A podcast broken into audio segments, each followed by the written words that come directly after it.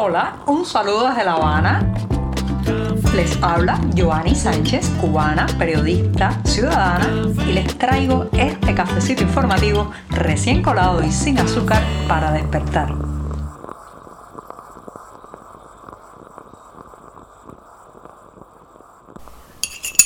Para comenzar la semana informativa en un lunes como este, hace falta un buen café, sí, un café como el que estoy revolviendo ahora mismo para que termine de refrescarse y después pasar a decirles las noticias de este 31 de octubre de 2022, el último día del mes y una jornada que ha amanecido soleada y cálida aquí en la capital cubana. Así que me voy a dar este sorbito sin una gota de azúcar.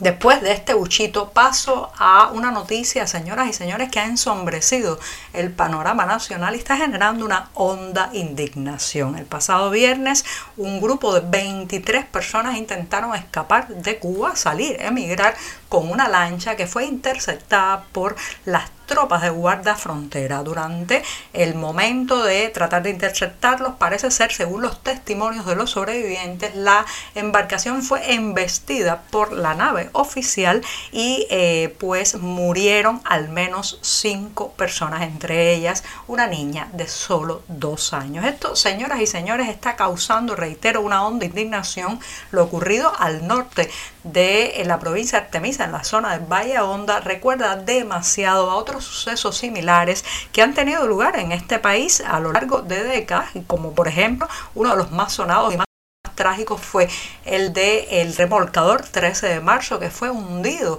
en julio de 1994 y perecieron al menos 41 personas, entre ellas muchos niños. ¿Por qué esa manera de interceptar a los que se van? ¿Por qué esa manera brusca de querer evitar que la gente emigre en este país que al final termina costándole la vida a las personas en alta mar, muchos de ellos niños, personas que no saben nadar, incluso en las colisiones mismas y debido a los golpes puede haber eh, personas lesionadas y heridas. Esto está dado en parte por la manía de controlar y reprimir de gratis, digamos así, de, de primero, lo que le nace a las eh, fuerzas del orden cubano es reprimir al ciudadano porque nos irrespetan como individuos. Entonces, en lugar de hablar, de intentar por las buenas maneras, casi siempre se agrede a la persona para evitar que haga algo que al oficialismo no quiere o que el régimen quiere evitar a toda costa. Esto está en la base de muchas de estas acciones violentas que terminan con la muerte de civiles en este país. Pero ¿saben qué?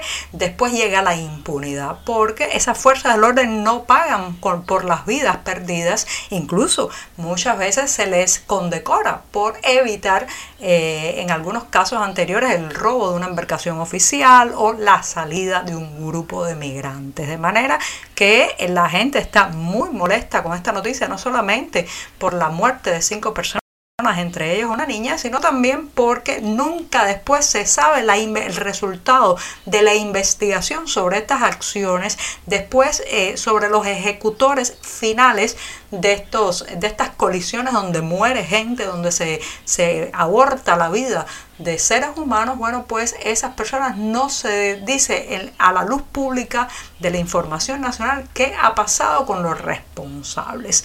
Y tememos que haya otro capítulo de impunidad, pasar la mano sobre los ejecutores y de echar la culpa siempre afuera. La nota oficial sobre este incidente ha culpado a los Estados Unidos, a la administración estadounidense, por el tema de supuestamente fomentar las salidas ilegales. Señoras y señores, la gente no se va de este país porque nadie fomente las salidas ilegales. La gente se va de este país porque no lo soporta.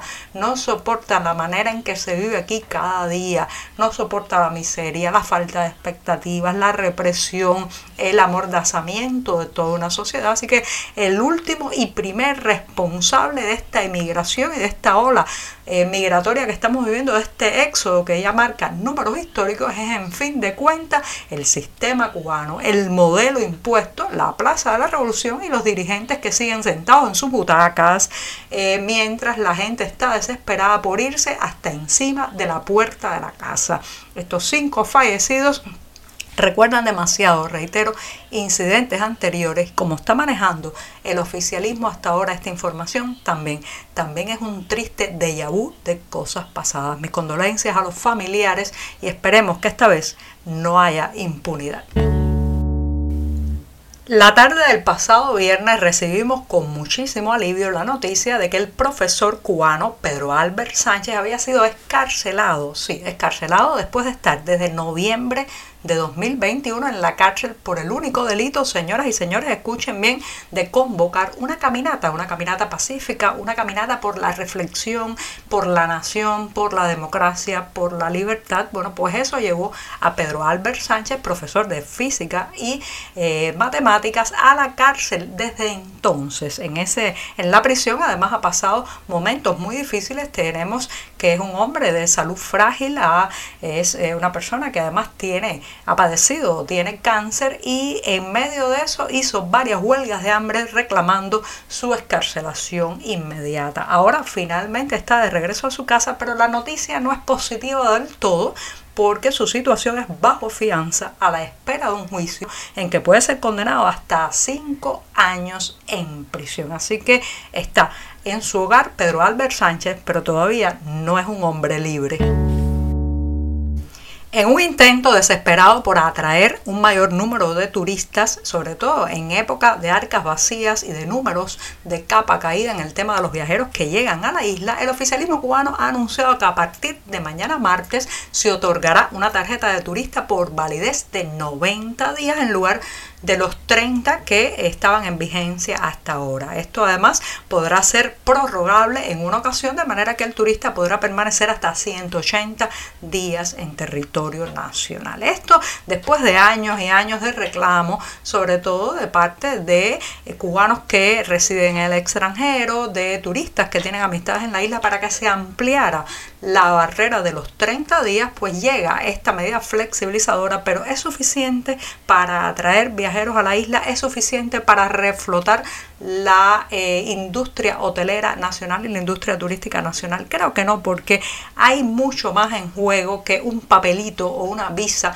para permanecer en el país. Sencillamente eh, lo que está ocurriendo es que el turismo de Cuba no logra ser competitivo con otras plazas de la zona como República Dominicana o Cancún debido a los bajos estándares, la inestabilidad en el suministro, eh, la, digamos que la poca rentabilidad del propio turismo que tiene que gastar muchísimo e importar insumos desde otras partes, hasta la sal o el azúcar que se consume en los hoteles muchas veces viene desde otros países, pero también, y señores, que el caos monetario que hay en esta isla hace que muchos turistas se espanten y decidan ir a otro lugar donde el tema monetario, financiero y la moneda que circula esté más clara y tenga mucho más valor que aquí. Despido este programa de lunes y también despido el mes de octubre en esta su última jornada con el anuncio de un congreso que comenzará el próximo 3 de noviembre y con el título de La isla que se repite, un homenaje al legado del escritor cubano Antonio Benítez Rojos. Los detalles, como siempre, los podrán encontrar en la cartelera del diario digital 14 y medio, pero les adelanto que esta, eh, este acercamiento a la obra de Benítez Rojo, específicamente a la isla que se repite por ser un libro de imprescindible lectura para comprender el Caribe. Y con esto sí que me despido. Hasta mañana martes. Muchas gracias. Por hoy es todo. Te espero mañana a la misma hora. Síguenos en 14medio.com. También estamos en Facebook, Twitter, Instagram y en tu WhatsApp. No olvides, claro está, compartir nuestro cafecito informativo con tus amigos.